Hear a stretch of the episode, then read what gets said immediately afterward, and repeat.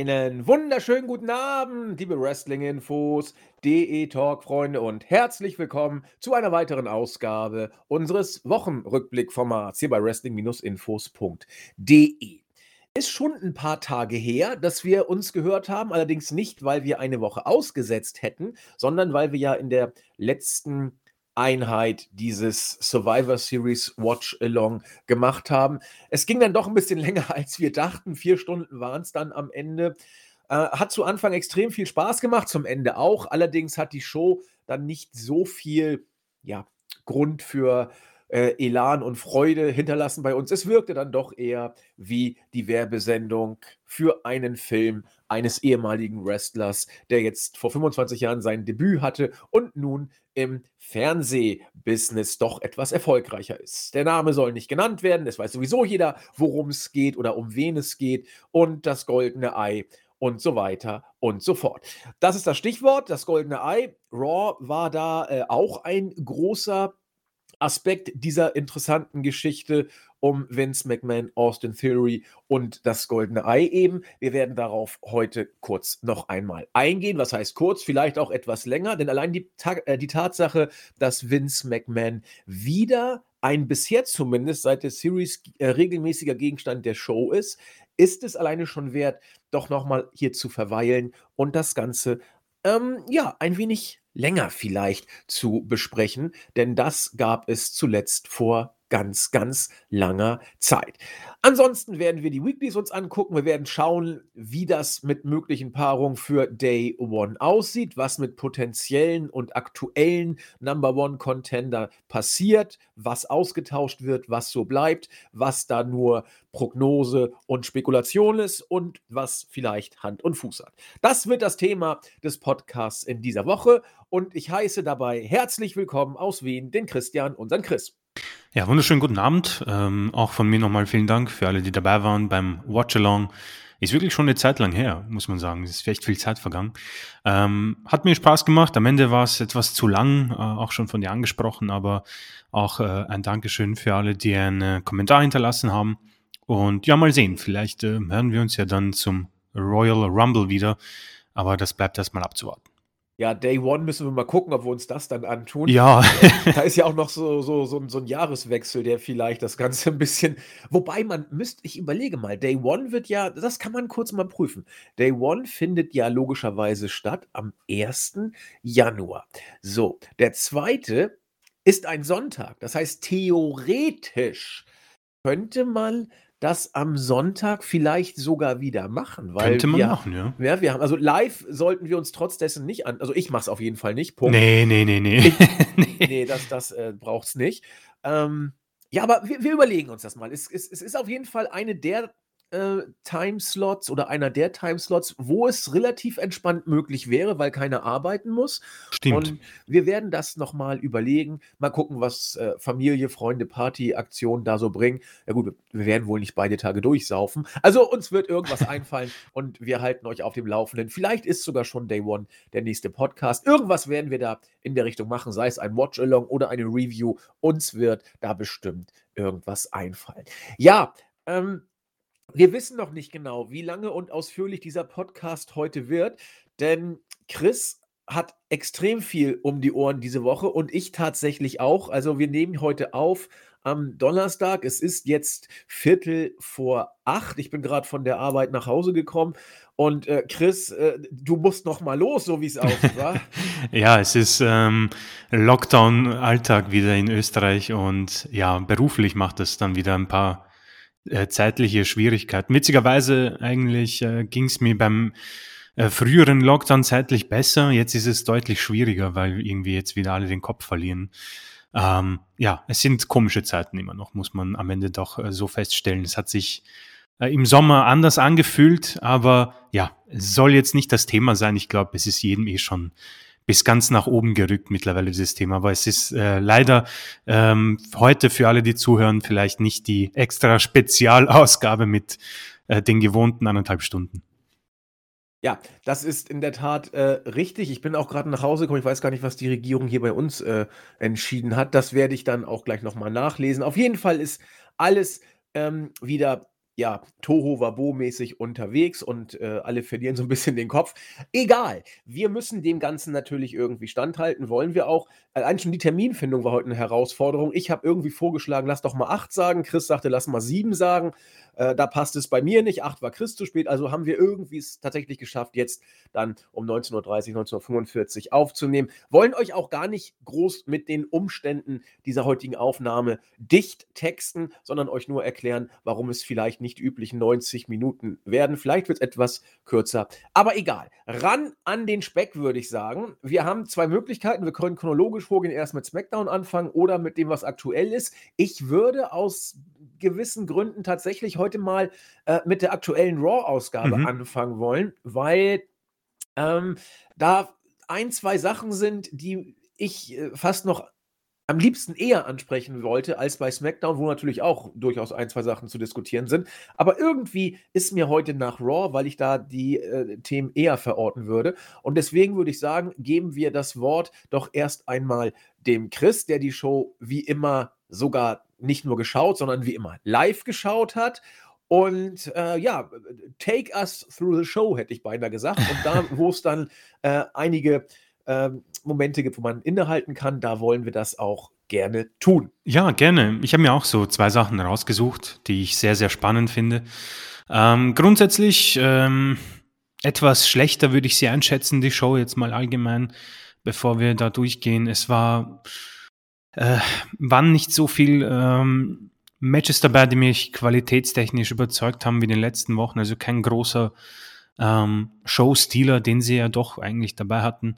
Äh, die Stories sind mm, etwas komisch und mh, mm, bereiten mir ein bisschen, äh, ja, Stirnrunzeln, Kopfzerbrechen. Ähm, es hat mit Seth Rollins angefangen, grundsätzlich äh, die Wochen zuvor. ein Rollins, der sich als Visionär ausgibt, das ist so die, den Charakter, den wir bei ihm schon noch vor der Thunderdome-Ära kennen, ein bisschen nur ähm, optimiert, möchte man meinen, etwas angepasst vielleicht, damit es nicht so sehr nervt, aber es ist noch immer schwierig, auch wenn mir sein In-Ring Wrestling-Verhalten etwas besser gefällt. Es ist tatsächlich in Ordnung. Das Match danach ist, oh ja, acht Minuten, ein Match zwischen Rollins und Balor. Ich denke, das sagt schon alles über Balor aus. Ähm, von einem Universal Championship Match gegen Roman Reigns, wo man ihn noch so ja, halbwegs stark dargestellt hat. Und seitdem er bei Royce hat er, glaube ich, fast alles verloren. Auch hier nicht mal neun Minuten. Und es war nicht ganz clean, aber clean genug, um zu wissen, dass, glaube ich, Balors Zeit ähm, bei WWE vielleicht gelaufen ist oder er einfach auch zufrieden ist und das Geld mitnimmt, bin mir nicht sicher, wie es da um Vertragsverhandlungen steht, ob er überhaupt Interesse hat an, ja, sagen wir mal AEW in dem Fall oder sonstiges, aber es ist irgendwo noch immer etwas traurig, um ehrlich zu sein. Auch wenn ich irgendwie auch mit Barlow bei WWE lange Zeit schon nichts anfangen kann, äh, weil er sich nicht viel verändert hat. Ich finde es sehr schade, dass man auch bei NXT die Zeit nicht genutzt hat, um ein bisschen vielleicht was am Gimmick zu verändern. Äh, das hier ist einfach der Balor, der seit Tag eins herumläuft mit, mit der Lederjacke und hin und wieder packt er mal ähm, ja, das, das, den, das Gimmick aus, wo er sich ähm, ein bisschen Farbe ins Gesicht klatscht und die Matches gewinnt. Ähm, aber gut, ich meine, er ist ein Teil von Raw, seine Matches werden immer solide sein und ich denke, das geht dann auch in Ordnung. Aber da gibt's grundsätzlich nichts für, zu viel. Ähm, aus dem Fury und Vince McMahon, glaube ich, werden wir ein bisschen drüber reden, ob wir das jetzt machen oder am Ende, wenn wir mit dem Bericht durch sind. Weiß nicht, wie, was hältst du da davon? Äh, wenn es dran ist, würde ich sagen. Oh, okay. Ähm, das, was ich ganz gut fand, aber auch ähm, ja, hätte nicht sein müssen, ähm, war Becky Lynch und äh, Liv Morgan. Ich würde ich würd ganz kurz, bevor wir zu äh, Becky Lynch und Liv Morgan kommen, dem Segment, den wir ja auch entsprechend noch Raum geben, mhm. auf die Personalie äh, Seth Rollins kurz nochmal zu sprechen Gerne, ja. kommen. Ähm, gab ja in der Raw-Ausgabe davor ein interessantes, äh, nicht geplantes Segment, oh, ja, wo, ja. wo Rollins ja sehr elegant dann einen äh, ja, äh, interessanten Fan in Anführungszeichen da souverän mit einem Takedown in die, seine Schranken gewiesen hat. Weiß der Geier, also das wirkte fast schon, als ob das geplant war. Die Kamera hat ihn gut eingefangen, als er ja. losgelaufen ist. Merkwürdiges Segment.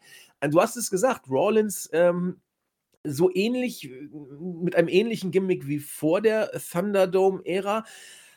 Ähm, ich sehe tatsächlich bei ihm eine 'ne positive Entwicklung. Also, du Ja. sagtest, er nervt weniger, das das würde ich Ja. genauso unterschreiben. Äh, er er wirkt auch präsenter. Also, man kann fast Parallelen zu Becky Lynch, finde ich, ziehen. Pa äh, Uh, ja, passenderweise stimmt. sind die ja sogar auch, äh, ja, privat, äh, liiert. Und, ähm, beide, äh, scheinen für sich irgendwie entschlossen zu haben, aus dem, was sie da haben, A, das Beste zu machen und B, gleichwohl irgendwie dem Ganzen ich will nicht sagen, ihren Stempel aufdrücken, aber, äh, ein bisschen mehr Individualität, äh, äh, zu verschaffen und, äh, so 'n bisschen dieses Gimmick, das sie ja aufgedrückt bekommen, nach eigenem on their own terms sozusagen zu zu definieren oder 'n bisschen zu beeinflussen. Das sind nur Nuancen, aber ich finde, es steht beiden unglaublich gut zu Gesicht. Also, Rollins, ähm, findet sich in diesem dummen Charakter irgendwie neu oder er definiert sich neu oder er macht zumindest das Beste draus und ich will nicht sagen, er wächst an dem Charakter, aber er er er fängt sich, finde ich. Er wird präsenter, er, äh, wird mehr wahrgenommen und Becky Lynch ist auf'm ähnlichen Weg. Interessant, komisch teilweise in ihren, äh, Outfits, in dem, was sie sagt, aber, äh, da höre ich mittlerweile wieder hin. Mhm. Und bei Rollins geht die Tendenz tatsächlich für mich auch in diese Richtung. Er er wird interessanter und auch seine Segmente gucke ich mir wieder deutlich eher an als noch vor 3, 4 Wochen. Irgendwas passiert da, glaube ich, bei ihm. Also, ja, ich empfinde es genauso. Vor allem vielleicht liegt's einfach auch daran, dass er oder auch alle Superstars einfach bisschen mehr Lust drauf haben, auch Wert zu legen auf eine gute Promo, wenn Zuschauer vor Ort sind. Ich ich meine, das ist nur eine Vermutung, aber, ähm, seitdem man irgendwie vor Zuschauern auftritt, hat hat haben mir mehrere Superstars besser gefallen im Auftreten, etwas frischer. Ähm, kann ich jetzt nicht beweisen, ähm, wird auch jeder für sich selbst irgendwie so feststellen müssen. Aber ich denke, hier sind wir uns einig, weil wir sind auch beide uns einig, dass es nicht der alte Rollins ist und dass es noch immer etwas mühsam ist, muss ich persönlich noch sagen. Aber Natürlich, natürlich. genau, aber es ist nicht mehr so so schwierig, es anzuschauen. Also, es Ja. geht schon runter leichter runter. Die Promo war auch nicht so lang, aber sein Verhalten ist er er legt viel mehr Wert drauf, etwas Eigenes drin zu finden, etwas Neues, was etwas frischer ist. Und, ähm, witzigerweise haben beide tatsächlich so die gleichen Tendenzen. Bei Becky finde ich sogar etwas mehr. Ja. Ähm, aber auch witzig, dass sie einfach so die Outfits, ähm, etwas anpassen. Es ist es ist jede Woche skurriler und schriller und das hat was. Also, damit kann ich persönlich auch leben, auch wenn ich mir irgendwann vielleicht bei Rollins vor allem, ähm, was anderes wünsche. Aber ich denke, das ist 'n Gimmick. Ich kann mir auch vorstellen, dass er irgendwann noch im nächsten Jahr WWE Champion werden könnte mit diesem Gimmick. Also, ich würde es nicht ganz, ähm ja, ich würde nicht ganz daran zweifeln, dass wir vielleicht Seth Rollins als WWE Champion bei Raw sehen, aber dafür sind wir jetzt dann vielleicht doch zu weit. Oh, weiß ich nicht. Ich glaube, da dass dass ich finde den Gedanken gar nicht, äh, so abwegig. Vor allen Dingen, wenn du dir anguckst, was bei Raw derzeit erzählt wird. Seth Rollins ist ja mittlerweile schon im Titelgeschehen wieder drin. Er ist jetzt mit da werden wir gleich noch zu sprechen kommen am Ende der Show, mit äh, zwar mit dusseligem Verhalten, aber vor allen Dingen auch mit, äh, Kevin Owens und Big E ist er, äh, derjenige, der im Main Picture steht. Und, äh, da ist die Wahrscheinlichkeit, finde ich, äh, nicht so gering, dass er in diesem Titelwechsel-Ding spielt zwischen, äh, Ru äh, Owens, Big E und Rollins, dass da Rollins eher den Titel halten wird als Kevin Owens. Und, äh, Mhm. deswegen finde ich die Idee durchaus nachvollziehbar und man könnte auch fragen, wer denn sonst? Klar, Edge wird irgendwann 'ne Rolle spielen. Da könntest du sogar so tun, als ob du Long Long-Term-Booking hättest, weil Edge und Rollins hatten ja auch schon was miteinander zu tun und ja, und ja. nicht nicht so kurz.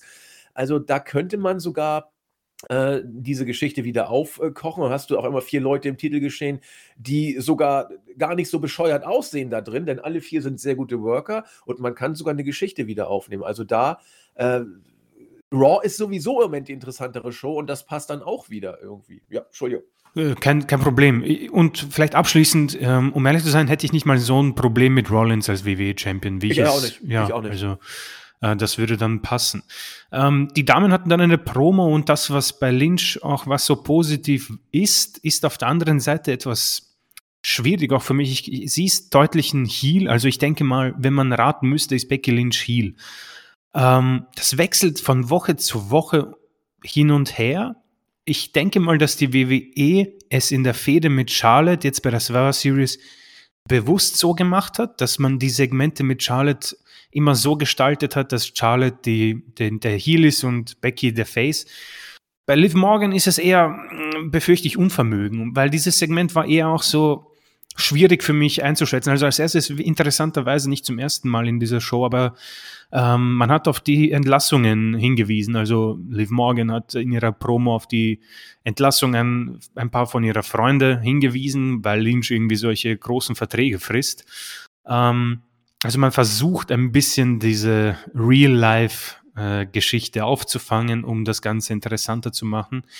Ansonsten finde ich, übrigens, find ich übrigens nicht gut, muss ich. Auch sehen. nicht. Also eher sehr negativ, weil es ja. eine Sache ist, die äh, es ist unschön und es war halt unnötig, weil Budgetkürzungen als äh, Grund zu nennen in Covid-Zeiten ähm, ist ungut und unnötig und vor allem bei WWE läuft es, glaube ich, geldtechnisch auf jeden Fall sehr gut, aber das sei ein anderes Thema. Ähm, ich muss, ich würde ganz gerne da kurz noch ein, zwei bitte, bitte, Sätze bitte unbedingt, ja. Zu, zu sagen zu äh, der Tatsache, dass man die Entlassung zum Gegenstand der Show macht. Es ist ja kein Geheimnis, dass sich Tony Khan und Daniel Bryan diesbezüglich äh, geäußert haben und äh, ich will nicht sagen kritische Worte, aber man muss es dann wohl doch so nennen, ähm, angedeutet haben, dass und warum sie das jetzt nicht so toll fanden, dass WWE das gemacht hat. Gerade Daniel Bryan hat das, finde ich, sehr diplomatisch, aber auch äh, offen formuliert und auch auf die Lage der Worker hingewiesen. Tony Khan, fand ich, hat es noch etwas offener dargestellt in seinen Worten. Ihr könnt die Interviews äh, nachlesen oder Passagen aus den Interviews bei uns oder ihr könnt das Interview natürlich auch irgendwie selbst googeln im Original lesen. Was äh, mir da wirklich überhaupt nicht gefällt, sind zwei Aspekte, die mir hier ja sehr äh, ja, unschön bewusst werden. Äh, zum einen, was wir schon häufig gemacht haben, die Situation, dass es hier um, ich will nicht sagen um die Existenz, aber irgendwo dann doch schon äh, die berufliche Existenz von Menschen geht, die bei WWE unter Vertrag standen und jetzt in der Covid-Pandemie von heute auf morgen ohne Job dastehen es ist nicht die erste Entlassungswelle, es wird nicht die letzte sein, aber es ist menschlich eben äh, nicht schön.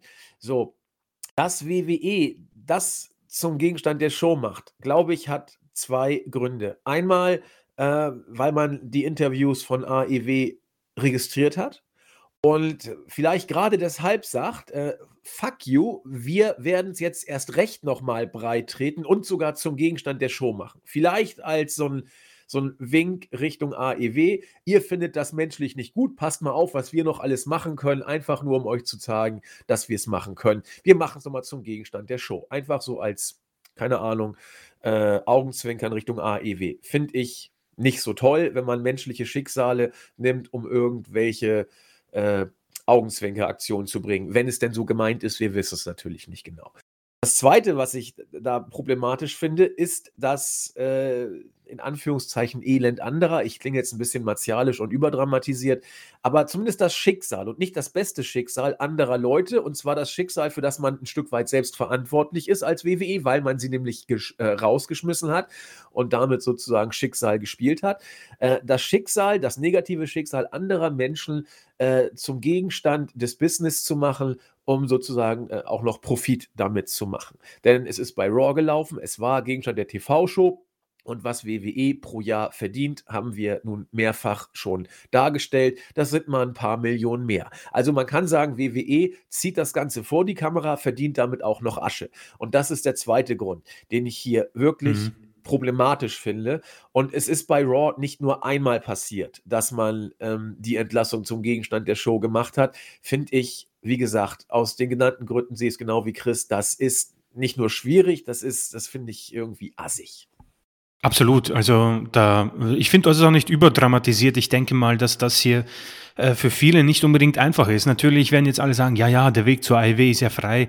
Also ich würde das nicht als selbstverständlich erachten. Also ähm, ich glaube auch, dass ähm, irgendwann AEW auch ähm, zu voll sein wird. Und ja, schon jetzt ist es ist, finde ich persönlich auch. Äh, ich, ich glaube, dass wir beide in der Minderheit sind diesbezüglich, aber ich denke mal, für mich ist es ein bisschen too much. Aber ähm, Chris, äh, AEW lässt doch schon Verträge auslaufen mittlerweile, Stimmt. weil, weil sie einfach, Tony Khan sagte das ja auch und das finde ich hier bemerkenswert. Tony Khan hat gesagt, wir haben in der äh, Corona-Pandemie niemand entlassen und wir werden in der Corona-Pandemie auch niemand entlassen. Was wir machen werden, wir werden uns bei Auflauf, auslaufenden Verträgen hinsetzen und werden gucken, welche Verträge wir verlängern werden, welche Verträge wir nicht verlängern werden. Und wir werden Verträge auslaufen lassen müssen, weil wir jetzt schon so viele Leute haben, dass wir gar nicht alle einsetzen können. Und von den Leuten, wo die Verträge jetzt ausgelaufen sind, die hat man seit Monaten nicht mehr im TV gesehen. Was heißt das?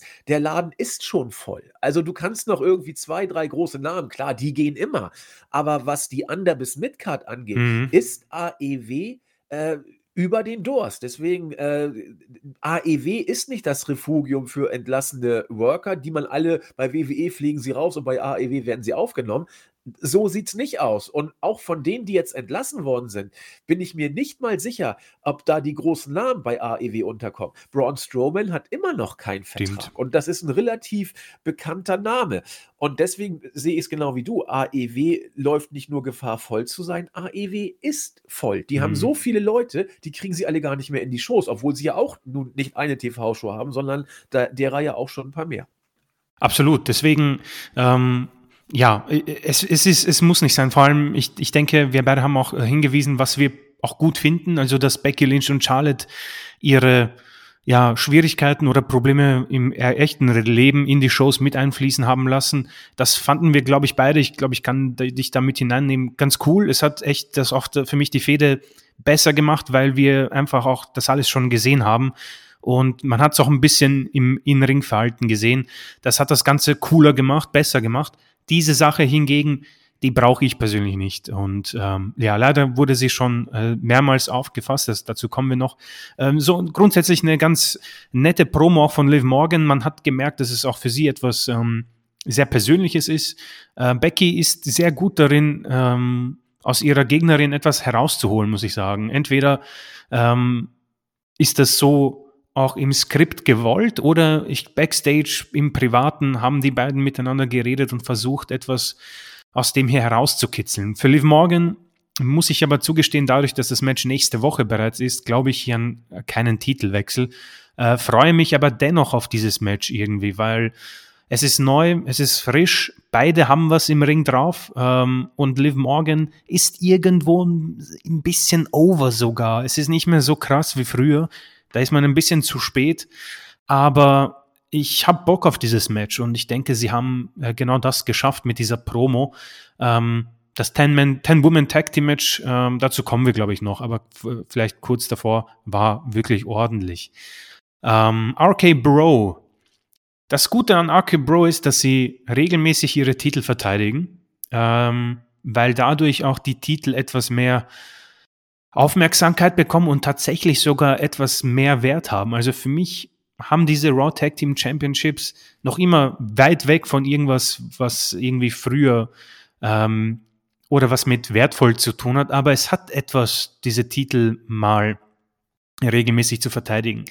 Das Doofe ist natürlich, dass die Gegner nichts hergeben. Dirty Dogs, niemand hat geglaubt, dass die äh, heute gewinnen oder bei, bei einem Monday Night Raw es sind halt Ziggler und Robert Root. Du hast da Gegner, die einfach gut harmonieren werden mit Riddle und Randy Orton. Deswegen war das hier sauber. Ähm, die Spielchen zwischen Riddle und Orton, ja, das wechselt hin und her. Mein Humor trifft es nicht mehr so oft, also eigentlich nicht, ähm, mehrheitlich nicht. Hin und wieder muss ich schmunzeln. In dieser Woche war ich nicht so begeistert. Aber RK Bro ist etwas, was bei Raw meiner Meinung nach wirklich gut funktioniert und ich hätte gar kein Problem damit, wenn die beiden auch das ganze nächste Jahr zusammenbleiben. Ob sie die Titel das ganze Jahr behalten oder nicht, das sei dahingestellt. Aber ich glaube einfach, dass Riddle ohne Orton sowieso ein Name auf der Entlassungswelle ist, das muss ich so mal feststellen und befürchten. Und Randy Orton, ja, ich habe irgendwo einen Softspot für Orton, aber Einzelmatches von ihm brauche ich dann nicht mehr so oft. Also deswegen ist das hier für beide großartig und sie harmonieren irgendwie gut zusammen, was einfach funktioniert. Und was funktioniert, soll man einfach nicht aufgeben, denke ich. Bin ich, bin ich auch vollkommen bei dir. Was man überlegen kann, zwei Sachen, die mir hier einfallen, ob es äh, notwendig gewesen wäre, hier gleich äh, ein Titelmatch zu machen oder ob man sie nicht einfach so hätte antreten lassen können, mhm. muss man mal gucken, weil ich bin immer kein Freund davon, Titelmatches bei, bei Weeklies zu verbraten, weil das äh, nimmt dem Ganzen manchmal so ein bisschen das Besondere, mhm. aber das ist Geschmackssache, ja, also das kann man so machen, muss man nicht. Ähm, Orton und Riddle, hast du gesagt, funktionieren, tun sie auch und wird auch so weitergehen es, es fühlt sich für mich so ein bisschen an wie der New Day-Effekt in Anführungszeichen. Aber äh, das ist nicht schlimm. Ich mag New Day übrigens auch immer noch nach sieben Jahren, wohlgemerkt. Und ähm, äh, äh, aber es ist nicht zu vermeiden, dass du bei, wenn etwas funktioniert, in die Ausklatsch, äh, aus, meine Güte, nicht Abklatsch, sondern in die Aus äh, Quetschmaschinerie von WWE reinkommst. Ja. Es wird, es wird, äh, wie soll ich sagen, um Ausgeschlachtet. Bei, genau, ja. bei, bei, bei, blöden Sachen zu, äh, bei blöden äh, Vergleichen zu äh, bleiben. Es wird äh, die Asche angebetet und nicht die Glut bewahrt. Man, man es wird so ein One-Trick-Pony, sie machen dann ihre Gags und, und das ziehen sie dann wie so ein Zirkuspferd immer weiter durch. Und das ist schade, weil da, da, da, steckt was drin. Und die, das ist wirklich können, schade, ja. Die können was draus machen, denn das ist genau wie in New Day. Dieses Tag-Team war nicht so richtig gewollt, aber es hat sich dann overgebracht und funktioniert. Und dann werden sie äh, in diese Zwänge gesteckt und komm, mach noch mal, mach noch mal hier und fahr mal mit dem Roller rein und, und solche Geschichten. Äh, das ist eben schade, aber meine Güte, im Moment läuft's und es gibt Schlimmeres bei Raw und deswegen, äh, wir alle wussten, dass sowas kommen würde und es sei allen beiden gegönnt, insbesondere Riddle. Und von daher, äh, solange es geht und soll es doch einfach weiter mhm. funktionieren. Aber äh, das würde ich sehr gerne auch unterstreichen. Das ist wirklich sehr schade, weil ähm, man schlachtet eben dieses eine, diese eine Idee aus, dass Riddle irgendwie dieser ähm, äh, Haie äh, Dovi ist, ja. der noch jung ist und nie bei Verstand und Orten der Veteran, der immer sagt, du pass auf, äh, konzentrier dich. Es ist sehr schade, weil die beiden haben für mich eine Harmonie und auch beide haben Talent, mehrere verschiedene Aspekte ihres Gimmicks und ihres Tag-Teams auszu, ähm, einfach auszuweiten. Und das macht WW halt nicht. Sie wollen nicht irgendwie den Horizont erweitern. Und das ist wirklich sehr, sehr schade, um ehrlich zu sein. Ja, du hast sehr, so eine Art Charakterentwicklung bei ja. den äh, beiden Sachen. Aber gut, Breaking Bad ist nun mal nicht bei WWE. Und von daher, und, und da, ich glaube, ich, glaub, ich gucke mittlerweile zum dritten Mal Breaking Bad. Jo, das ist, ich, ist so gut. Das ist jederzeit, ehrlich. Also, das ist eine so großartige Serie. Ja, und dann danach wieder Better Call Saul und dann wieder von vorn. Ja.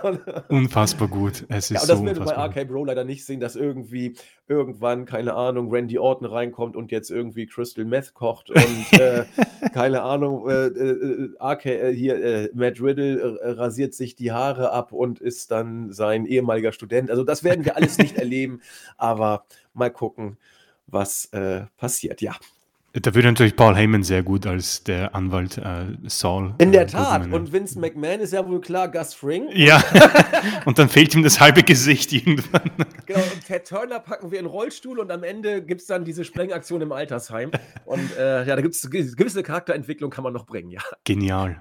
Ähm, ja, Seth Rollins und Kevin Owens ähm, haben sich backstage getroffen. Ähm, dieses Spielchen ja, kann man mögen. Owens ist Owens, er kann das sehr gut rüberbringen, hat mir persönlich äh, ganz gut gefallen. Ähm, ja, zum Main Event kommen wir noch. Und dann kam eben ein Segment, das fand ich persönlich unfassbar interessant. Ähm, was mir bei Raw so gefallen hat in den letzten Wochen, vor allem in der Thunderdome-Ära, dass man Segmente und Promos nicht zu lange gemacht hat, weil es niemand wirklich gut kann. Jetzt hat man, und es tut mir auch wirklich leid für alle, aber ich muss einfach drüber kurz reden, CM Punk und MJF haben promotechnisch etwas abgeliefert, was unfassbar stark war. Es war irre lang, aber es hat sich so unfassbar kurz angefühlt, weil die beiden ihre Sachen gemacht haben. Das war, war wirklich war großartig. Ja, vielleicht die beste Promo ja, des Jahres. Ja. ziemlich sicher. Also für mich meilenweit das Beste. Das war so unfassbar genial. Und irgendwie kommt mir so vor, also im Bericht kommt es nicht so rüber, weil, wie gesagt, die, die beiden können es, äh, theoretisch könnten sie es, aber nicht in der WWE. Die Promo war irre lang. Sie war viel zu lang und der Inhalt war sehr komisch und uninteressant, weil Miss ist wieder da und es geht eigentlich immer wieder um das Gleiche. Edge ist äh, zurück und was hat er die letzten Jahre gemacht? Äh, Miss war da, macht alles für WWE ähm, und wird nicht respektiert. Edge war nicht da, wird trotzdem respektiert, bla bla bla. Die Geschichte ist sehr, sehr schade, weil Edge eben nicht mehr viel hat. das stimmt schon. Und man nutzt ihn für eine Fehde gegen The Miz. Und irgendwie ist das so hardcore unnötig und langweilig und da bin ich wirklich enttäuscht. Weil, A, die beiden können viel bessere Promos und die beiden sind einfach irgendwo, so blöd ist, durch mit diesen Geschichten. Also Edge ist für mich jemand, den darfst du solche Promos nicht mehr geben, sondern andere. Er muss ein Heel sein, er muss irgendwo in einer dunklen Ecke auf einem Stuhl sitzen und dieses Psycho-Gimmick auspacken, wo er sagt, mir ist alles egal, ich will WWE Champion werden. Nicht irgendwie ein Face, der versucht, Miss Respekt einzuprügeln. Leute, lass mir das, ja. Die beiden kennen sich, die beiden haben schon was miteinander zu tun gehabt. Ich brauch's nicht und es ist sehr, sehr schade, 30 Minuten der Show für sowas äh, abzuschlachten. Und ich hoffe nicht, dass es eine lange Fehde ist, aber das hier war sicher nicht umsonst. Deswegen habe ich so das Gefühl, das zieht sich mal sicher zum Royal Rumble. Die beiden werden wohl bei Day One aufeinandertreffen. Vielleicht sogar mit Maurice und Beth Phoenix irgendwie Mixed Tag Team. Nicht meins, ich brauche es gar nicht. Ähm, sehr, sehr schade, um ehrlich zu sein. Auch hier wieder, ähm, auch von Edge angedeutet, ja, du bist hier und ähm, machst dir eine Karriere aus Freunden, die entlassen werden bezüglich John Morrison. Ja, hat mir persönlich nicht so gut gefallen. Und der Aspekt, glaube ich, mit CM Punk und MJF muss man nicht ziehen. Für mich musste ich aber ziehen. Ich finde, den muss man unbedingt ziehen, diesen Vergleich. Denn, also ich weiß nicht, ob ihr diese Promo gesehen habt. Ansehen, Leute. Das, das solltet ihr machen. Ich glaube, die geht 20 Minuten knapp und es fühlt sich nicht so an. Es ist richtig, richtig gut. Äh, bei WWE wird man das gesehen haben, 100 Pro. Und man, also man kann doch nicht drumrum hier diesen Vergleich zu ziehen. Erstmal die Protagonisten, ähm, wobei das mit Edge und Jung auch nicht mehr so richtig hinhaut, äh, mit, mit Edge, mit, mit äh, Miss und Jung nicht so richtig hinhaut. Aber eigentlich steht hier doch der alternde Edge, dargestellt bei AEW von CM Punk, und der junge Miss, was nicht hinhaut, denn The Miss, der wird über 40 sein, das gucke ich mal nach. The Miss ist doch safe über 40. Das prüfe ich mal. Schauen wir mal, ja. Also so. ich, ich glaube auch, ja. 41, 41 Jahre alt. So, ich glaube, CM Punk ist äh, 43. Also das, das, passt irgendwie dann auch nicht mit äh, dem jungen Miss und dem alten CM Punk. Aber egal. Äh, bei bei äh, AEW ging MJF gegen Punk. MJF jung, Punk alt. Das war auch Gegenstand der Promo, wurde häufig gesagt von MJF, dass Punk doch alt ist und Punk sagte auch, ja, wir älteren Leute haben da so Probleme und, äh, und so weiter. Das wurde hier, war auch die Grundkonstellation zwischen Miss und Edge. Dann, das, das war für mich das, das Hauptmoment, was hier den Vergleich rechtfertigt. CM Punk hat bei der Promo gesagt, MJF, du bist einfach nur ein weniger berühmter Miss. Und das Boah. war so ein cooler Satz. Also das war, das, das war einfach gut. Also es war nicht überragend, aber es, es war einfach. Die Reaktion äh, der Halle war göttlich. Ja, oh, so, also, das, wie, wie so in so einer Sitcom oder in, in so einem, keine Ahnung, Freestyle-Battle. Ich, ich kenne mich da nicht so richtig aus, ja, aber äh, oh. Und äh, das hat ja auch The Miss cool gekontert mit äh, Hustle, Loyalty, Respect und so weiter. Das war ganz nett. Und AEW nennt The Miss und WWE sagt, ja, wir haben das Original. Und dann wollen wir ihn doch auch gleich mal jetzt zurückbringen und gegen Edge stellen. Also ich finde den Vergleich zwischen den beiden Promos absolut gerechtfertigt. Was aber bei AEW in diesem Fall aus, aus unserer Sicht sehr gut geklappt hat, hat bei WWE jetzt aus, aus meiner Sicht schon vom Ansatz nicht geklappt. Und bei mir hätte es auch nicht klappen können. Ich habe mir die Edge-Promo zu Anfang dann angeguckt und ist ja okay, dass man dann sagt, hallo, ich bin da, ich habe euch auch alle vermisst, äh, jeden von euch. Und jetzt will ich doch mal gucken, äh, was hier so an Gegnern rumläuft. Und dann zählt er auf. AJ Styles, Kevin Owens, Finn Balor, warum auch immer, David Priest, Big E. So, und bei Big E hat er diesen äh, Edge-Blick gehabt, weil es da um Titel geht. Und das, das fand ich okay, weil das passt zu seinem Gimmick. Und dann kommen die ersten Töne von The Miss Theme. Besser gesagt, es ist ja kein Ton, es ist ja äh, Can we please have quiet on the set oder so, diesen blöden äh, Regiespruch da. Und für, für, mich war das Segment vorbei. Ich, ich, ja. es, war, es war erledigt. Es war, es war kein Go-Away-Heat, es war Go-Away-Langeweile. Wie lange war The Miss nicht mehr Gegenstand der Show? Wochen, Monate, es ist lange, lange her. Und jetzt kommt er zurück. Und das Erste, was ich empfinde, ist, oh mein Gott, das Segment ist gerade ge äh, gestorben.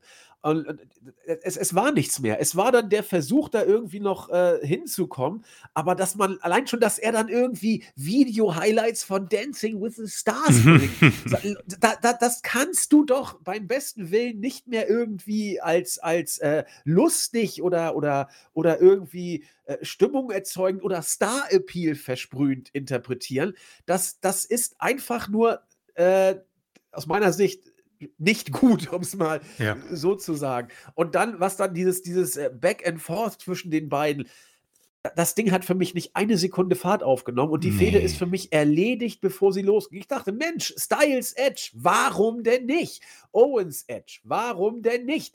Priest Edge, auch gerne und Big E Edge sowieso. Ja, äh, das, das wird schon alles gut. Und jetzt kommt The Miss und damit ist nicht nur The Miss Comeback erledigt, das überhaupt nie eins war. Für mich ist auch das Edge Comeback damit gleich ein Stück weit wieder äh, Boeing äh, ein, zwei Stufen niedriger. Denn wie du sagtest, der Spaß geht mal safe bis Day One. Die werden sich safe im Rumble bekakeln mhm. und vielleicht gibt es dann auch noch entsprechendes bei der Chamber ist, oder ist es, ist es, was ich, kommt die Chamber im. Oh, äh, gute Frage. Nee, weiß ich gar nicht. Ist Fastlane, Roadblock, keine Roadblock, Ahnung. Fastlane, was auch immer da ja. jetzt kommt. Die ändern sich ja auch alle.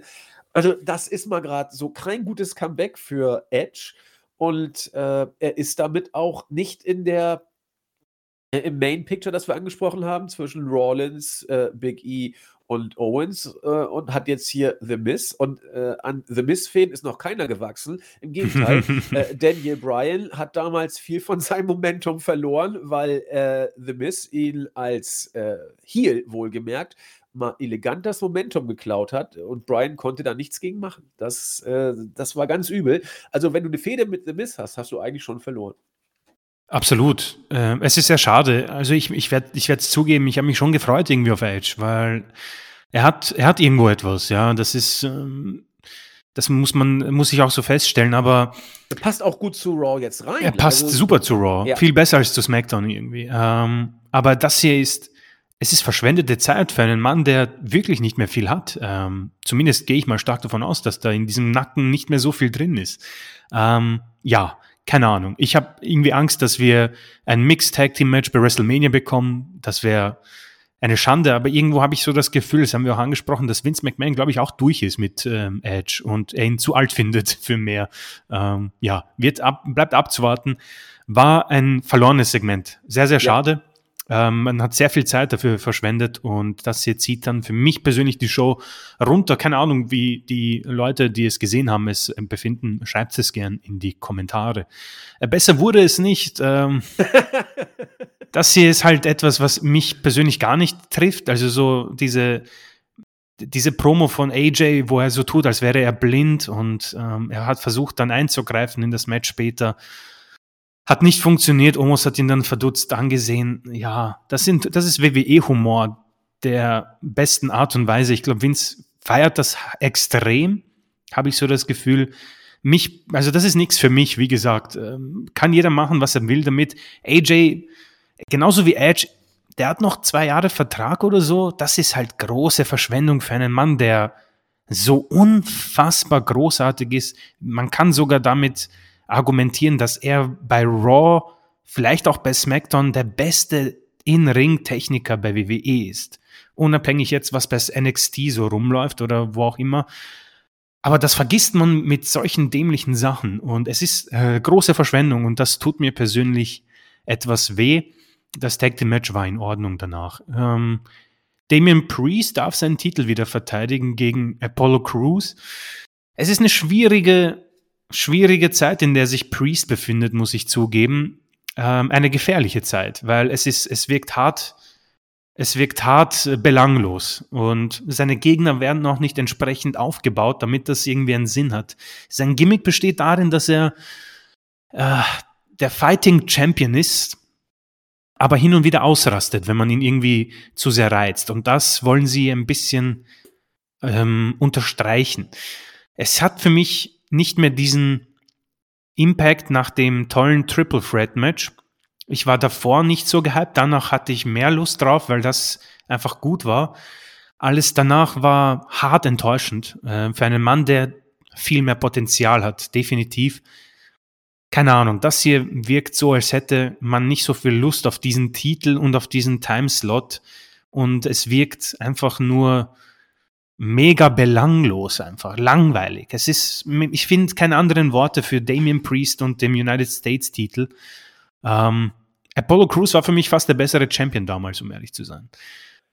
Ja, so. ja. also Priest macht es okay, aber er, ja. er, wirkt so ein bisschen in der Luft hängend. Ähm, das Gimmick, äh, er hat ja so eine Art Gimmick, aber du sagtest, es ist eine gefährliche Zeit, so Scheidewegzeit vielleicht, als ob er auf Bewährung das Gimmick äh, durch die Gegend tragen soll und man guckt, ob es funktioniert.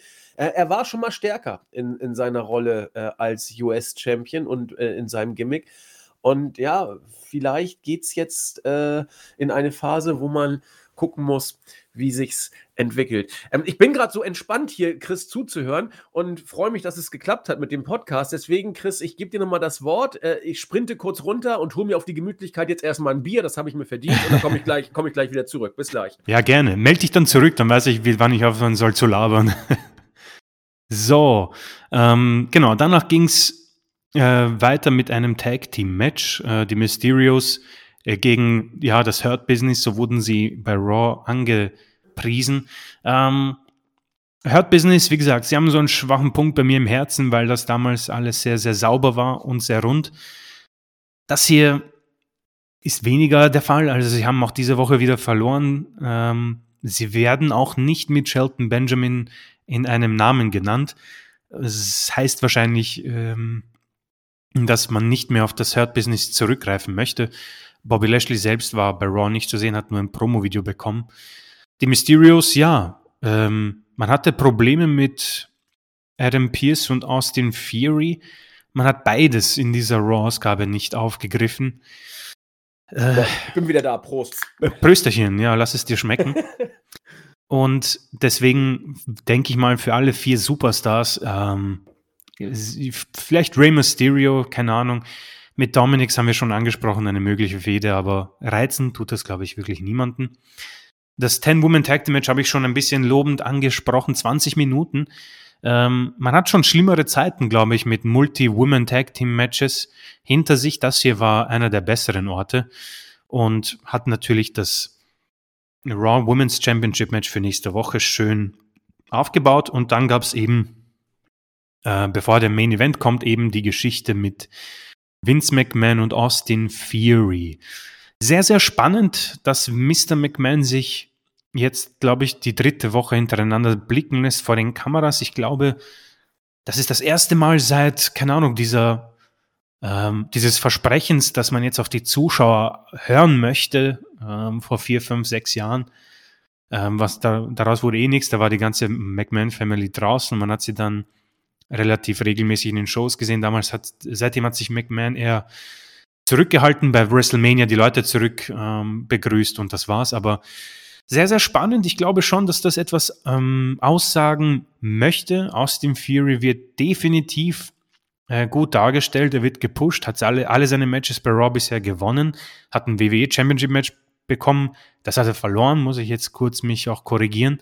Aber der Mann wird offenbar als der nächste große Superstar von McMahon wohl anerkannt und ähm, dementsprechend auch geformt. Der Mann hat definitiv alles, was wir, glaube ich, alle ähm, wissen, zu meinen, was McMahon sehr gern hat. Er ist groß, Er sieht wohl gut aus, er ist kräftig, er erinnert mich ein bisschen an einen jungen Randy Orton.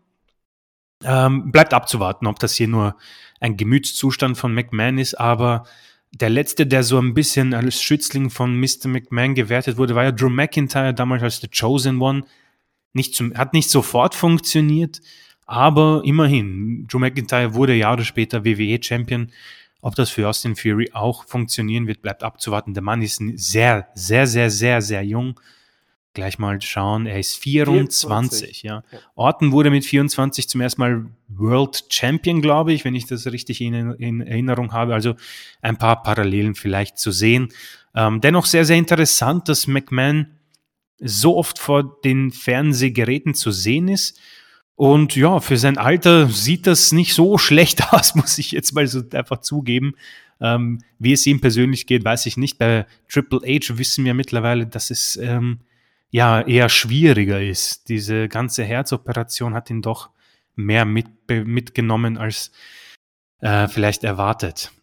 Das klingt gar nicht gut, was man über genau, Triple ja. H derzeit so mitbekommt. Also wenn es heißt, man hofft, dass er wieder arbeiten wird, aber man weiß nicht, ob er das noch Vollzeit machen kann.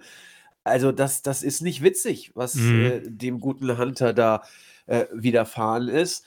Und äh, man darf es ja eigentlich gar nicht sagen, aber er ist genau in dem Alter, wo äh, der Körper dann irgendwann zurückschlägt, äh, denn äh, Hunter war seine ganze Karriere über in blendender Form, muss man sagen. Ja, ihre, ja. Äh, und das, äh, äh, guckt euch mal an, wie er zu Anfang aussah, als er noch Hunter Hurst Hemsley hieß.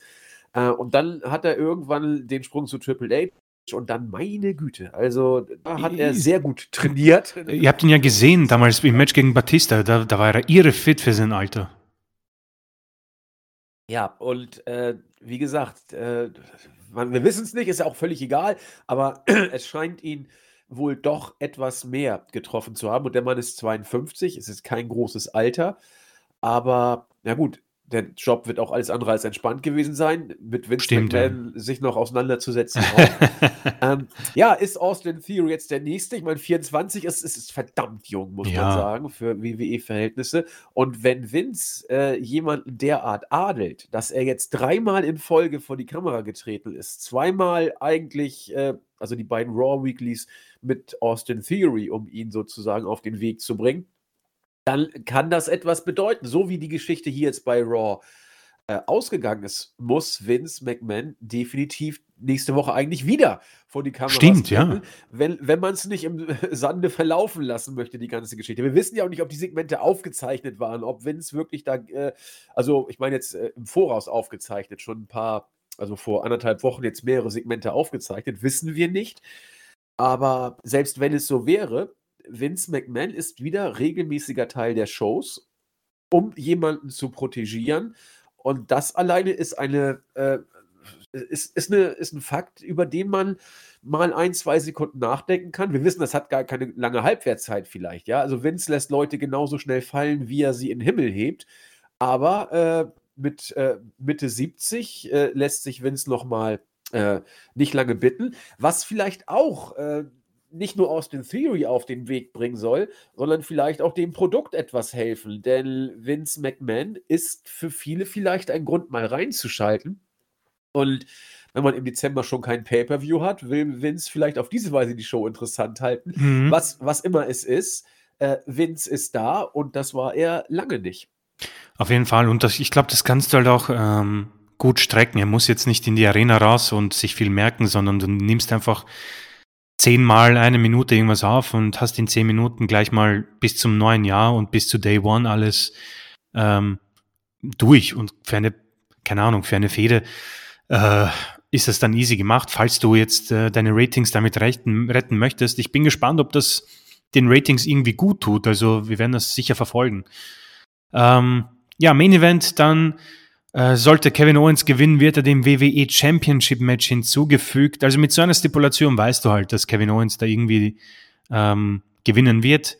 Er hat es mit einer Disqualifikation dann geschafft, weil er Rollins äh, provoziert hat. Ähm, ja. Äh, ich persönlich komme überhaupt nicht wirklich klar mit ähm, DQ-Finishes im Main Event. vor allem würde ich mich da, wenn ich dorthin gehe und dann da zuschaue, wäre ich etwas angefressen, aber gut, das müssen die alle mittlerweile besser wissen. Äh, 16,5 Minuten, ein Match, das wirklich sehr, sehr gut war, ähm, aber durch dieses Finish macht es mich halt etwas, ja, nicht wütend, aber etwas äh, nüchtern zurückgelassen. Ähm, keine Ahnung, bei WWE kommt es einfach viel zu oft vor, da, was sehr, sehr schade ist. Aber gut, man musste es irgendwie lösen. Und ich habe persönlich jetzt nichts dagegen, dass Kevin Owens dabei ist. Ganz im Gegenteil, ein Triple Threat Match zwischen Big E, Rollins und Kevin Owens klingt auf dem Papier wunderbar und ich freue mich auf dieses Match, um ehrlich zu sein. Bin auch gespannt, ob da vielleicht schon der Titelwechsel kommt. Big E hatte nämlich in dieser Show sehr wenig ähm, zu melden. Also das Match hat er hier verloren. Er hatte eine ganz, ganz kurze Promo backstage und das war's. Also ein WWE-Champion wie Bobby Lashley zum Beispiel ist er im Moment nicht. Lashley hatte sehr viel On-Air-Time, hatte auch viel mehr ähm, Charakterpräsenz, Gimmickpräsenz, um ehrlich zu sein. Das hier ist ein WWE-Champion auf auf Reserve kommen wir vor. Man wartet irgendwie. Es ist ja diese schwierige Zeit Richtung Neujahr bei WWE, deswegen muss das gar nichts heißen, aber äh, wie gesagt, Bobby Lashley hat mir in seiner Regentschaft deutlich besser gefallen und ja, mit diesem Segment ging dann Raw zu Ende, eine Ausgabe, die, wie gesagt, meiner Meinung nach die Wochen zuvor nicht, ähm, ja, äh, nicht einholen kann. Was man sich anschauen kann, sind vielleicht irgendwie aus Interesse die Promos, einfach um sich ein Bild selbst daraus zu machen. Und mm, wie gesagt, das Damenmatch war okay. Das kann man sich theoretisch auch anschauen. Der Rest, wie gesagt, glaube ich, reicht, wenn man hier bei uns zuhört. Ah, sehr schön. Das ist sowieso, das reicht sowieso immer, ja. Also da seid ihr bei uns immer gut aufgehoben. Ja, also interessant, dass auch ein, ähm, ein Titelmatch verdient werden kann durch eine DQ. Rollins sah überhaupt nicht gut aus bei der ganzen Geschichte, also eher wie so ein kleiner Depp. Hat sich danach ja auch tierisch aufgeregt, dass es jetzt so zum äh, Finish kam, wobei jeder Hans und Franz muss wissen, was passiert, wenn man von außen in ein Match eingreift. Aber egal. Äh, es sieht wohl so aus, dass Kevin Owens bei Day One jetzt äh, in das Match dazukommt, dass wir ein Triple Threat haben. Stand jetzt wird Sami Zayn auch ein Titelmatch gegen Roman Reigns bekommen. Er hat nämlich bei SmackDown eine Battle Royale gewonnen, äh, die äh, an und für sich schon mehr oder weniger interessant war, wenn man sich die Teilnehmer anguckt. Eric, Ivar, Angel, Umberto. Also, äh, wo wir bei Austin Theory waren. Umberto Carrillo war es dann nicht. Angel Gaza war es dann nicht. Und bei Angel Gaza bin ich immer noch entsetzt, wie man das so äh, durch Nichtstun gegen die Wand fahren konnte, ehrlich gesagt. Mhm. Und jetzt wird es Austin Theory. Mal gucken, wann der in der Battle Royale mitmacht. Ansonsten Mace, Mansur, Cesaro, Ricochet, Drew, Gulag, äh, Rick Books, Jinder Mahal, Shanky, ähm, Madcap Moss, Happy Baron Corbin, der ja immer noch ein äh, Intercontinental Championship Match kriegt, Jeff Hardy, Rich Holland, Sheamus und eben Sami Zayn. Da weißt du, was die Stunde geschlagen hat bei SmackDown. Wenn das deine Leute um eine heraus, um einen Number One Contender das ist schlimm. Roman Reigns sind. Das war die halbe Bit bis Undercard, was hier mitgemacht hat. Man muss sich schon fragen, wo ist überhaupt äh, bei SmackDown im Moment neben Reigns die Uppercard. Ich guck mal, äh, ich, ich wüsste gar nicht, wen ich da wirklich, jetzt mal ohne Spruch, ich wüsste nicht, wer neben Roman Reigns hier Main Event ist. Also. Ja, also, außer, außer natürlich äh, äh, Drew McIntyre, klar, ja. Ja, also, aber das ist schon mit sehr viel Wohlwollen, um ehrlich zu sein. Ja, also äh, von den äh, Crowd-Reaktionen ist es wohl Jeff Hardy. Der war nämlich sehr over bei dieser Battle Royale. Ähm, und ich glaube, Chris, man muss sich zumindest die Frage stellen, ob Sami Zayn wirklich diesen Number One Contender Spot wirklich einlösen wird. Es wäre überraschend, wenn es so wäre, denn bisher wurde er aus allen äh, Chancen, die er hatte, rausgeschrieben. By the way, das Finish war natürlich der letzte, der letzte Dreck bei ja. Battle Royale. Das ist also so belanglos vorhersehbar, müssen wir nichts zu sagen. Reden wir lieber darüber, äh, ob er es wirklich wird. Äh, die Sperre für Lesnar ist ja jetzt aufgehoben worden. Ja, eigentlich ähm, steht zum SmackDown echt, echt böse. Äh, der Draft ist jetzt nicht so lange her und das Roster gibt nicht viel her. Also das ist äh, steht, also die Damen Division ist äh, deutlich besser. Die ist meiner Meinung nach nicht in Gefahr. Aber bei den Herren sieht's echt äh, böse aus. Ähm, Sami Zayn wurde auch schon bei Raw ein WWE Championship Match betrogen, als er eigentlich den Übeltäter gefasst hat, welcher auch äh, übrigens Austin Fury war. Der hat das Ei gestohlen. Ähm, aber Vince McMahon hat sich gedacht, du, pass auf, in deinem Alter war ich genauso und ähm, ja, deswegen kriegst du das Championship-Match und Zane war natürlich wieder sehr, sehr erbost darüber und hier hat er jetzt in einer sehr kontroversen Art und Weise ge gewonnen, um es schön auszudrücken, aber das Feld sieht, ähm, wow, das ist schon schlimm, bis auf Happy Corbin ist natürlich, ist natürlich alles ähm, mit Wohlwollen nehme ich natürlich Jeff Hardy mit hinein, aber Reigns ist wirklich durch mit diesem äh, Roster und warum man jetzt, äh, also Brock Lesnar kommt morgen in der Nacht zurück ähm, und wird sich wohl Roman Reigns stellen. Ich habe ihn dieses Jahr nicht erwartet und ich bin auch überrascht und ich bin sehr gespannt, was man jetzt grundsätzlich vorhat. Also ich kann mir schon vorstellen, dass er Sami Zayn irgendwie verprügelt und sagt, du pass auf, äh, Reigns, äh, dieser Spot gehört mir, wann und wo und Reigns sagt dann irgendwas mit, du bekommst nichts, du hast verloren und irgendwie zieht sich das dann bis WrestleMania. Ich kann mir nicht vorstellen, dass das bei Day One stattfindet zwischen Reigns und Lesnar. Das ist, aber ich kann mir auch irgendwie nichts darunter vorstellen. Man kann ihn jetzt nicht nochmal suspendieren. Ich meine, bei WWE kann natürlich, aber das wäre so unfassbar dämlich. Ähm, ich persönlich habe nicht mal was dagegen, Sami Zayn in einem Titelmatch zu sehen, aber das ist halt kein Match dann. Das wird ein Zayn sein, der irgendwie seine Spielchen spielt, davonläuft und seinem Gimmick treu bleibt, was er wohl auch gut macht. Und es wird nicht der Sami Zayn sein, den wir vielleicht alle äh, kennen und lieben gelernt haben aus seiner Zeit vor der WWE.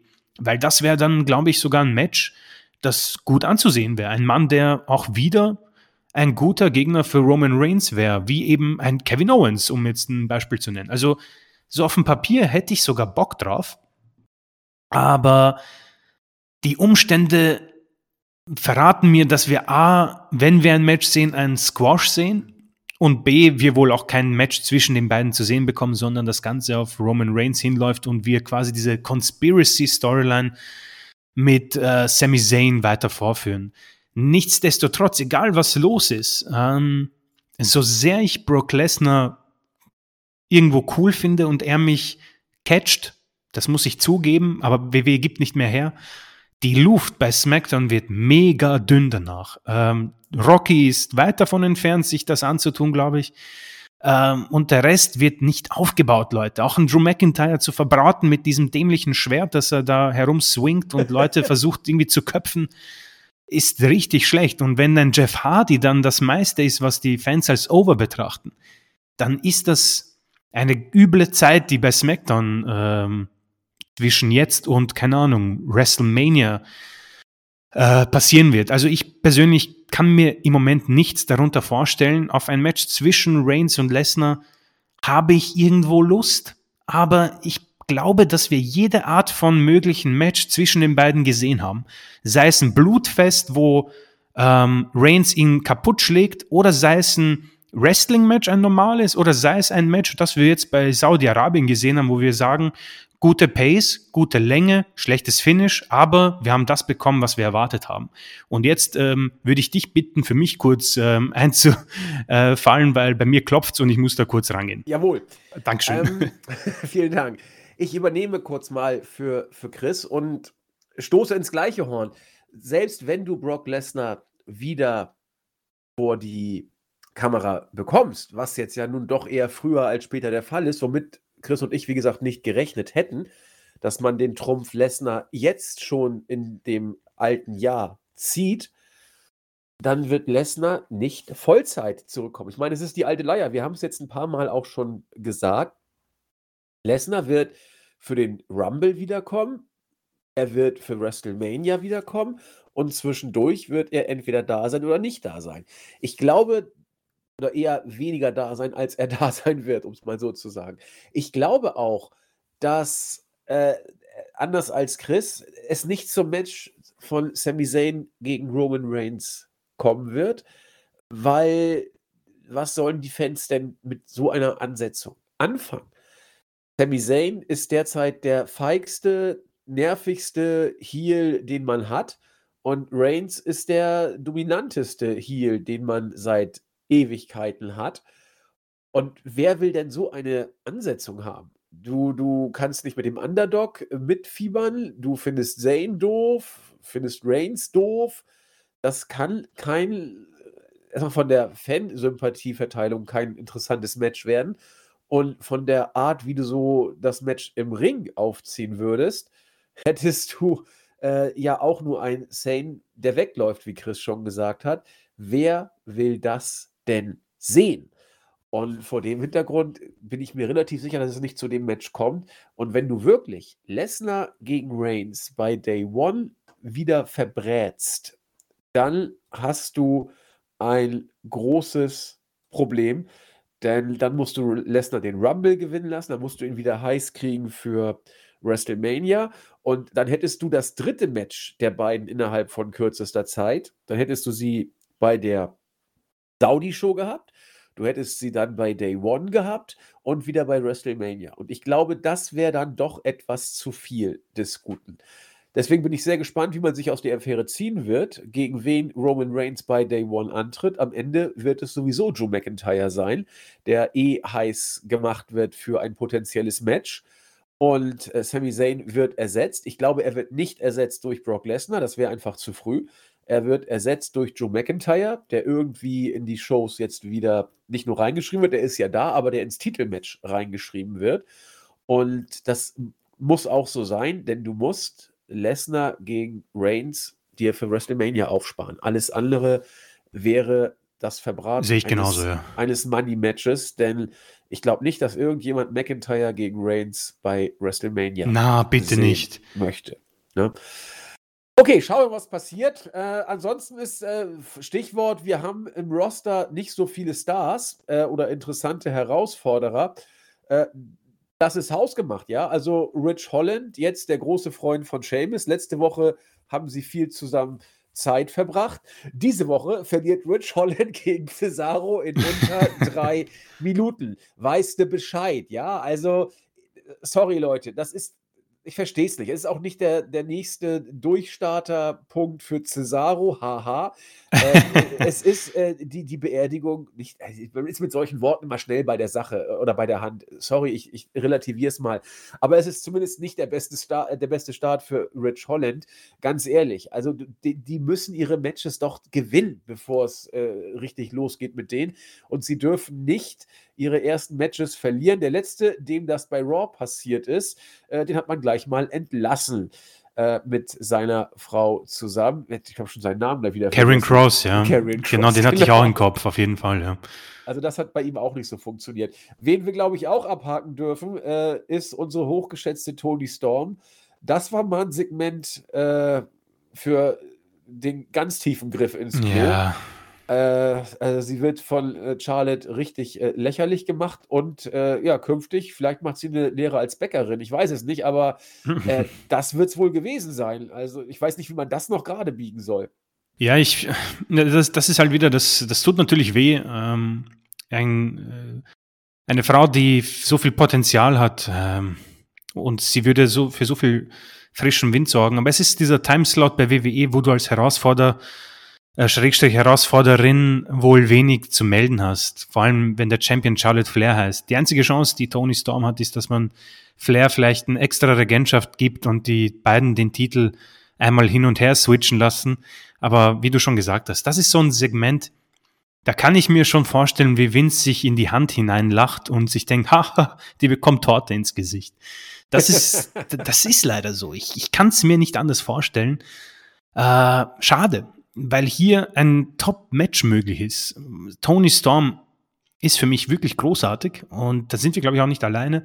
Im Ring, auch im, in der Promo, äh, keine Ahnung, ich, ich kann mir schon vorstellen, dass man ihr ein Titelmatch bei Day One gibt. Ich kann mir das schon vorstellen, einfach nur weil Sasha Banks im Moment mit ähm, Shotzi und so weiter ähm, was zu tun hat und wir wohl auf Bailey noch länger warten müssen.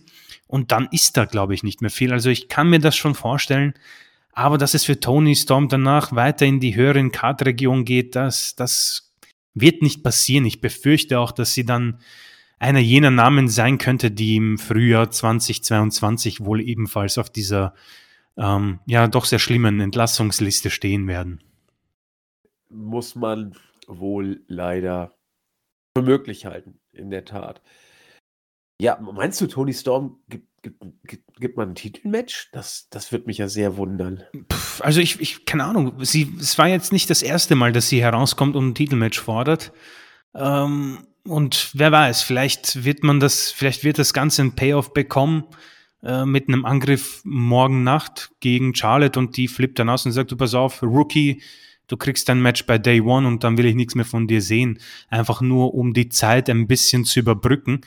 Ähm, aber wie gesagt, ähm, selbst wenn, äh, mich würde der Umstand grundsätzlich unglücklich machen, unter welchen Bedingungen es stattfindet und auch in welchem Zeitraum. Wenn das jetzt ein Match wäre auf der Road to WrestleMania, da hätte ich dann schon mehr Hoffnungen für Tony Storm. Aber ich denke mal stark, dass wir hier auf ähm, Charlotte Flair gegen Sasha Banks hinreisen und vielleicht mit einem mit einer Bailey in Triple Threat, aber das ist viel zu weit gedacht. Alles andere wäre für mich eine ganz große Überraschung. Ich, ich mache mal eine Prognose. Wenn Bailey in den nächsten Wochen zurückkommt, wollen wir wetten, dass sie als Best Friend von Sascha Banks zurückkommt? Ja, wollen wir seh, hoffen. Ich, ich sehe das schon, dass sie. Nein, ich, ich, ich, ich würde das gerne sehen, aber äh, es wäre doch eine äh, Negierung des Storytellings, was zwischen Sascha Banks und Bailey war, äh, bevor Bailey ausgefallen ist. Es wäre typisch WWE. Gehasst ohne Ende. Und ich, ich hasse diese Art des Storytellings. Hm. Ich hasse sie so sehr. Äh, es ist so fürchterlich, wenn du das, was in der Vergangenheit zwischen Workern passiert ist, einfach ignorierst und so tust, als hätte es nie stattgefunden. Ich finde das so billig, so scheiße und so, so schlecht. Das ist, das ist so, das ist, das ist der große Unterschied oder einer der großen. Für mich ist es der größte Unterschied mhm. zwischen WWE und AEW, um mal wieder diesen äh, segenslosen Vergleich zu bringen. Äh, bei AEW hast du Long-Term-Storytelling über, über Monate, fast über Jahre. Deswegen war der Titelwechsel von Hangman Page eben äh, was, was viele so äh, ja, berührt oder was denen nahegegangen ist. Eben weil da seit, seit AEW debütiert hat, da eine unglaublich lange Entwicklung ist und man nimmt alles auf, was in dieser Zeit passiert ist. Mal besser, mal schlechter. Nicht alles ist Gold, was glänzt. Tut nicht so, als wäre in der Vergangenheit irgendwas nicht passiert und macht einfach wieder eine Story out of nowhere. Das ist bei WWE ja, einfach so scheiße. Also einfach die Geschichte, dass man Cody Rhodes ähm, damals diese Stipulation gegeben hat, wenn er verliert, dass er nicht mehr um den Welttitel antreten kann, das wird bis heute auch eingehalten und wird auch eingehalten werden. Bei ja. WWE hätte man das schon vor langer Zeit ignoriert und irgendwie umgangen äh, durch irgendeinen Scheiß. Deswegen bin ich ganz auf deiner Meinung, das müssen wir auch unterstreichen. Ähm, Sascha Banks und Bailey werden bei AEW nie wieder zusammengekommen. Bei AEW, äh, bei WWE, da gebe ich dir recht, äh, ist es das naheliegendste, einfach weil es faul ist und zu einfach für WWE. Genau. Und das und, ist furchtbar eigentlich. Und wenn sie zusammengekommen wären, also Bailey und Banks bei AEW, dann hätte man das ein paar Wochen bis Monate aufgebaut, dann hätte es irgendwie Aussprachen gegeben, dann hätte irgendwie irgendwen Stimmt, gerettet ja. und dann hättest du das erzählt. Und das, damit, damit komme ich immer klar, wenn man mir eine Geschichte erzählt, die in sich logisch ist. Bei Workern, äh, bei denen ich investiere und Bailey und Banks sind eine der sind zwei der wenigen äh, WWE-Mädels, äh, bei denen ich investiere, weil ich sie beide, also seit Turned ist, finde ich Bailey eben überragend. Und, und Banks war immer super und zusammen waren sie großartig als Golden Role Models.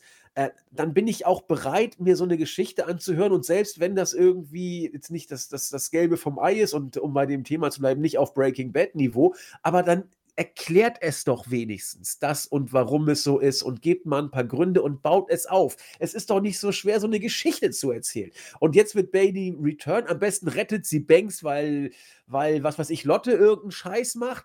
Äh, das ist doch Kacke. Keiner sagt, warum sie kommt. Sie ist einfach da, dann knuddeln sie wieder oder was auch immer. Oder sie greift, was weiß ich, Charlotte an. Das ist doch alles einfach Schmutz.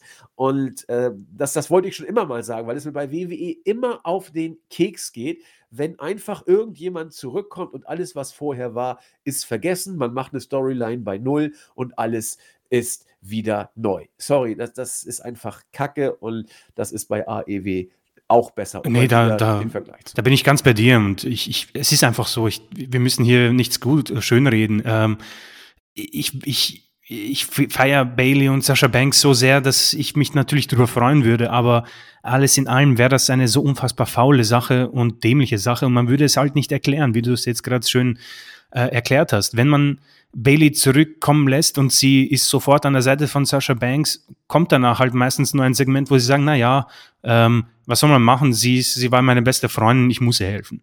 Sondern genau, gute Freunde haben eben manchmal ja, Probleme. Bitte, das war eine Blutfede eigentlich, sogar ja. im Hell in a Cell. Aber gut, das ist, das ist eben das. Ähm, einer der vielleicht größten Unterschiede dieser Promotions und einer der schwerwiegendsten. Ja, für mich ist es, ist es der schwerwiegendste, weil das In-Ring-Produkt bei WWE ist auch nicht schlecht. Das kann man ruhig ja, sagen. Ja, AEW ja. ist zwar ein Zahn besser, muss man auch so festhalten, aber WWE ist schon wirklich gut, was das In-Ring-Produkt angeht. Aber was Storytelling und, und deswegen fieberst du ja auch mit, deswegen sind die Promos auch geiler, deswegen äh, machen die Matches auch mehr Sinn. Bei WWE schusterst du vor jedem Pay-Per-View die ganze Midcard irgendwie frisch zusammen, damit du irgendwie neben den Main-Matches was vollkriegst. Und auch die Main-Matches sind teilweise faul inszeniert. Das ist alles bei AEW in dieser Form ganz anders und aus unserer Sicht auch viel besser. So, und jetzt haben wir uns eh wieder in die Nesseln gesetzt, weil wir wieder mal einen AEW-Vergleich gebracht haben. ich stehe da trotzdem zu und werde so viele Vergleiche bringen, wie ich lustig bin. Das Gute daran ist, dass der Podcast eh zu Ende ist. Das heißt, jetzt, jetzt wie WWE, we send the crowd home unhappy. Jetzt, ja? Und äh, dann, äh, ihr liebt das, ihr wollt von uns schlecht behandelt werden und äh, wir machen das auch. Also, Chris, wir haben eh schon ein bisschen überzogen. Das tut mir sehr leid, weil Chris wollte eigentlich schon längst wieder los. Deswegen breche ich ab. Wir haben tatsächlich, ich bin sprachlos, wir haben die 70 Minuten tatsächlich geknackt. Ja, schon. Überraschend, überraschend. Es haben wahrscheinlich alle vorher abgedreht, weil weil sie sich gedacht haben, boah, kein Bock auf 45 Minuten Podcast. ja, also äh, es hat geklappt. Wir sagen ganz vielen Dank. Ich sage noch viel mehr Dank äh, Richtung Wien, dass Chris das hier trotz Arbeitsstress möglich gemacht hat. Ich freue mich sehr, euch äh, bald wieder zu hören. Nächste Woche, wenn alles glatt geht, Chris bei uns hoffentlich ein bisschen entspannter, was den Arbeitsstress ich, betrifft. Ich bin optimistisch, ja. Ich auch. Bei mir wird es auf jeden Fall entspannter. Und in dem Sinne wünschen wir euch eine tolle Restwoche. Bleibt gesund, egal was die politischen Entscheidungen und das Coronavirus so mit sich bringen. Wir halten die Stellung, ihr bitte auch. Bis zum nächsten Mal. Ciao. Tschüss.